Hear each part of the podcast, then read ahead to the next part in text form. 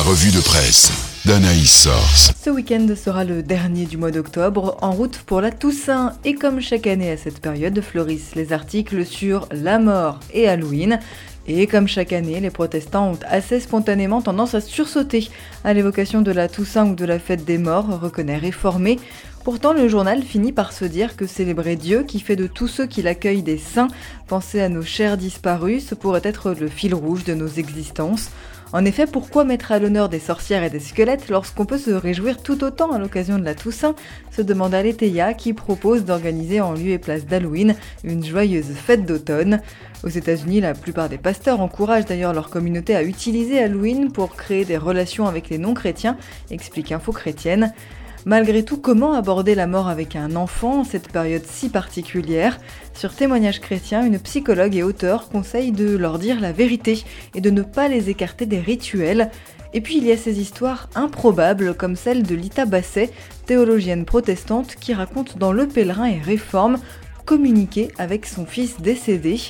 Pour réforme, d'ailleurs, en quelque sorte, la mort des autres nous oblige à comprendre différemment la résurrection comme quelque chose à incarner aujourd'hui dans nos existences. Il y a une forme d'urgence de l'espérance.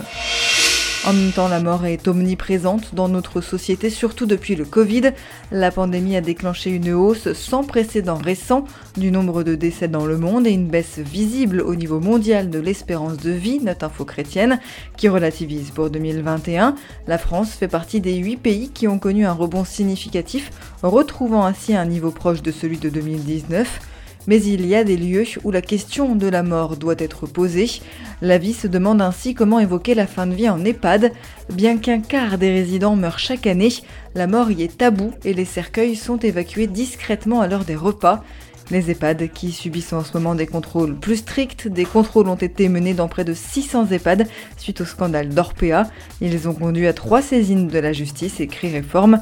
La Croix précise que les 7500 maisons de retraite médicalisées seraient toutes contrôlées d'ici à deux ans et contraintes à davantage de transparence. Allez, direction l'ordinateur pour terminer, on parle jeux vidéo. Allez donc faire une partie, c'est bon pour votre santé. C'est le message de réforme qui revient sur une nouvelle étude scientifique mettant en lumière le développement cognitif induit par une pratique quotidienne du jeu vidéo. Si vous avez entendu que la dépression et une augmentation de l'agressivité sont des conséquences connues des jeux vidéo, comme le consent le portail Regard Protestant, le gaming pourrait aussi augmenter les capacités cognitives des enfants. Aletheia confirme que certains jeux favorisent la concentration et la capacité à prendre des décisions rapides dans un environnement complexe, alors que d'après une étude de 2021, 98% des enfants jouent et 77% des parents déclarent jouer avec leur enfant.